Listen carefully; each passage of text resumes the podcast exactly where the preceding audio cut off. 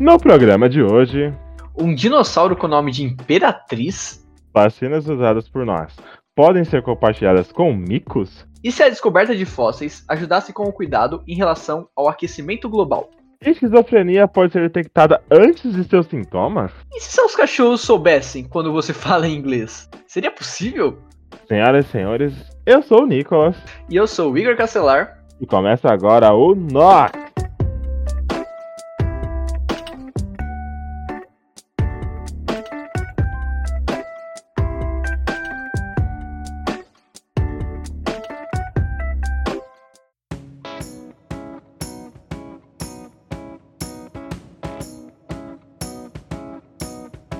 Nox Podcast é uma iniciativa de alunos do Instituto de Química da USP para levar ciência e o que anda acontecendo na universidade pública para todos, em especial aos não cientistas.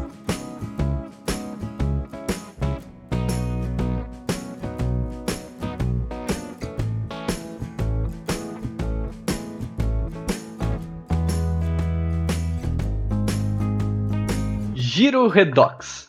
Anunciada a descoberta de um dinossauro muito, mas muito raro.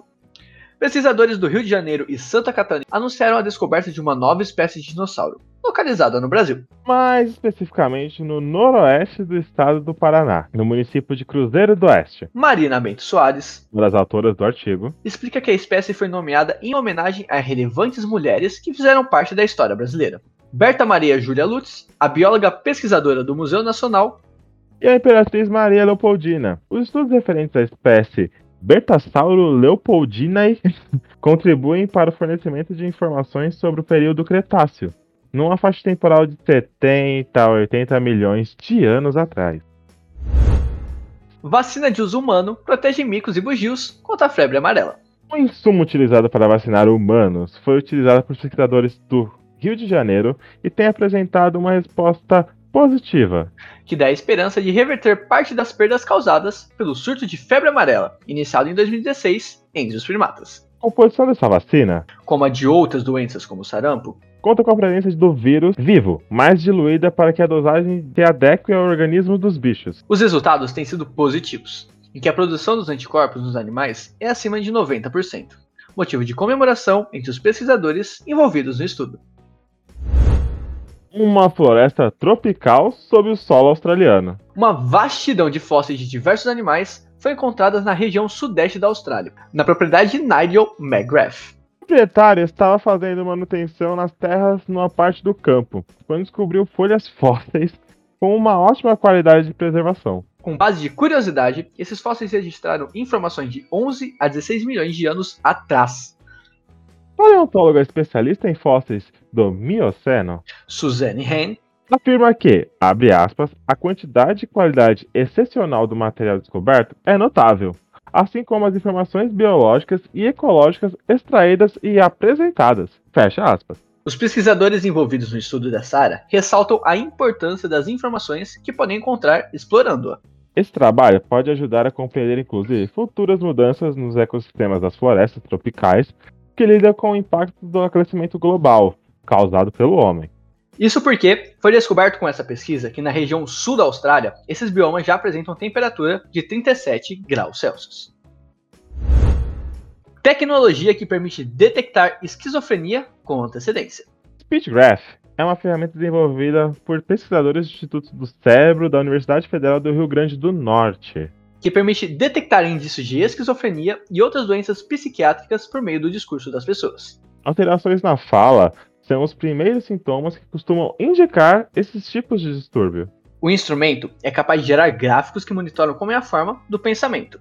Isso porque a maneira que a pessoa com esse tipo de distúrbio neurológico elabora uma história, por exemplo, se difere de uma pessoa sem essa alteração pela forma de organização e leque de informações utilizadas, Essa tecnologia pode servir de bastante ajuda para acelerar o diagnóstico. prevenindo que pacientes sofram danos cognitivos mais graves.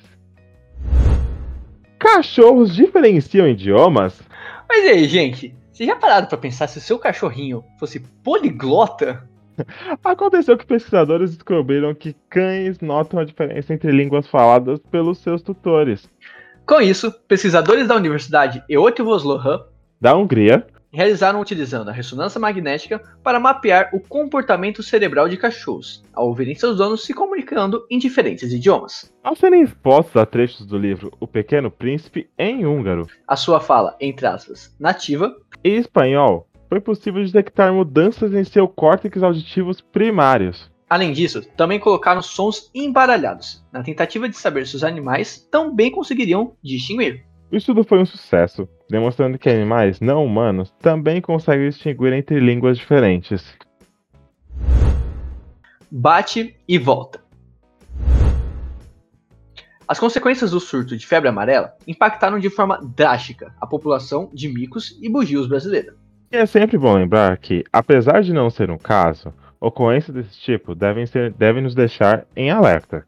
Isso porque, pela proximidade que áreas florestadas têm da cidade, por causa da intervenção humana, isso também pode nos afetar. Voltando para a pesquisa, Na tentativa de reverter as consequências do surto que vem acontecendo desde 2016, cientistas testaram insumos utilizados em humanos alterados na sua quantidade para que os primatas conseguissem processá-los bem em seu organismo. os bugios, por apresentarem maior suscetibilidade de contrair a doença, tiveram uma perda de 80% da população.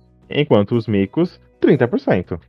já sofrendo consequências de outros impactos, desde desmatamento, caça ilegal, até a competição com espécies invasoras, entre outros, isso representou um tiro de misericórdia. Com a bordo o biólogo Leandro Jerusalinski, coordenador do Centro Nacional de Pesquisa e Conservação de Primatas Brasileiros, CPB, do Instituto Chico Mendes e Conservação de Biodiversidade, ICMBio. Para o desenvolvimento da compatibilidade da vacina nos animais, Foi utilizado o vírus vivo e a dose fracionada em um quinto. obtendo tanto sucesso quanto a dosagem completa. Os micos são atraídos com a ajuda de bananas por ser um alimento atrativo para eles. Ao serem capturados, recebem a dose de vacina e têm um microchip inserido para o seu monitoramento. Após isso, são devolvidos à natureza. Enquanto isso, Por estarem em uma situação mais crítica em relação à perda da sua população, os bugios, também são alvo dessa campanha de vacinação, devem ser bem mapeados e realocados para que essa movimentação obtenha o sucesso esperado. abre aspas, os bugios de vida livre, que servem como sentinelas da febre amarela, não serão vacinados, mas as populações remanescentes ganharão o reforço dos animais vacinados em cativeiro.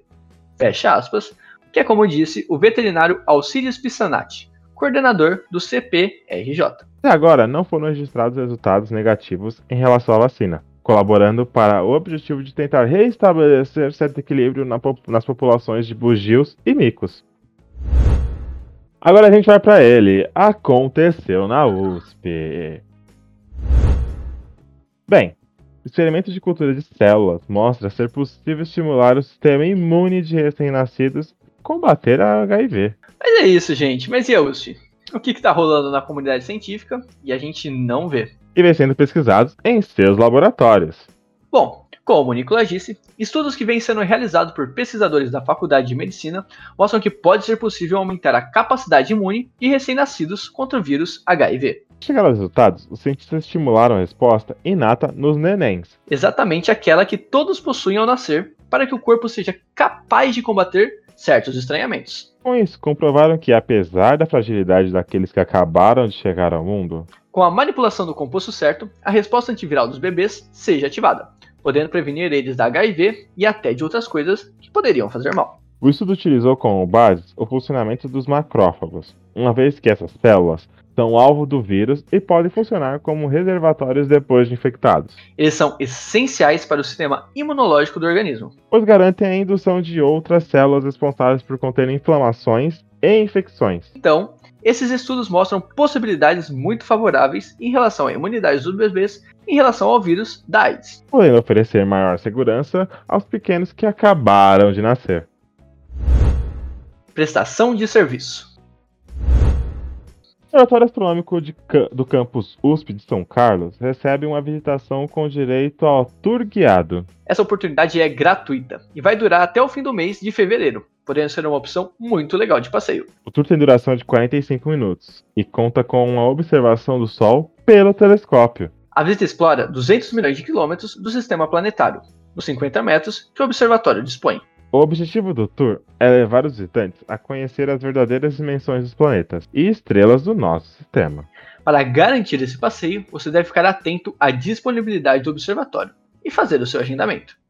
Os dias reservados para o tour são as quartas, às 14 horas e às 15 horas, e as sextas, às 10 e 11 horas, sendo que o público máximo é de 10 pessoas por horário.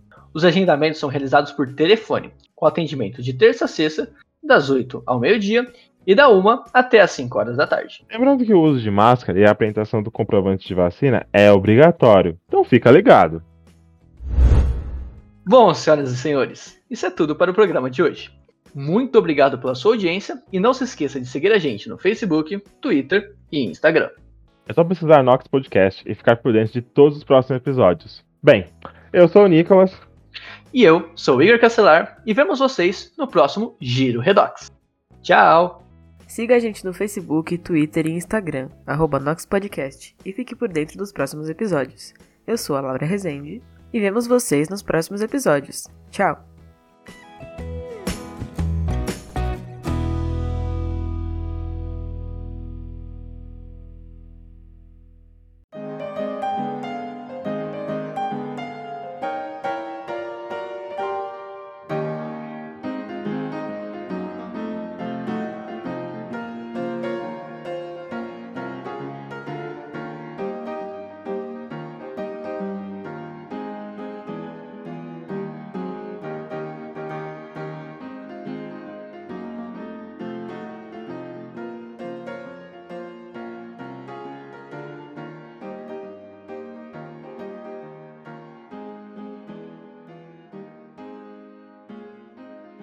Equipe. Locução: Alexandre Dolivo, Gabriel Santiago e Laura Rezende. Redação: Ana Amaral, Andressa Levi, Mariana Teixeira, Igor Castelar e Nicolas Mariano. Edição: Pedro Sabanai, Kaique Grabauskas e Christian Hurtado. Comunicação e Artes Gráficas: Christian Hurtado, Isabela Lourenço, Kaique Grabauskas, Marcelino Moreira e Vida Vieira.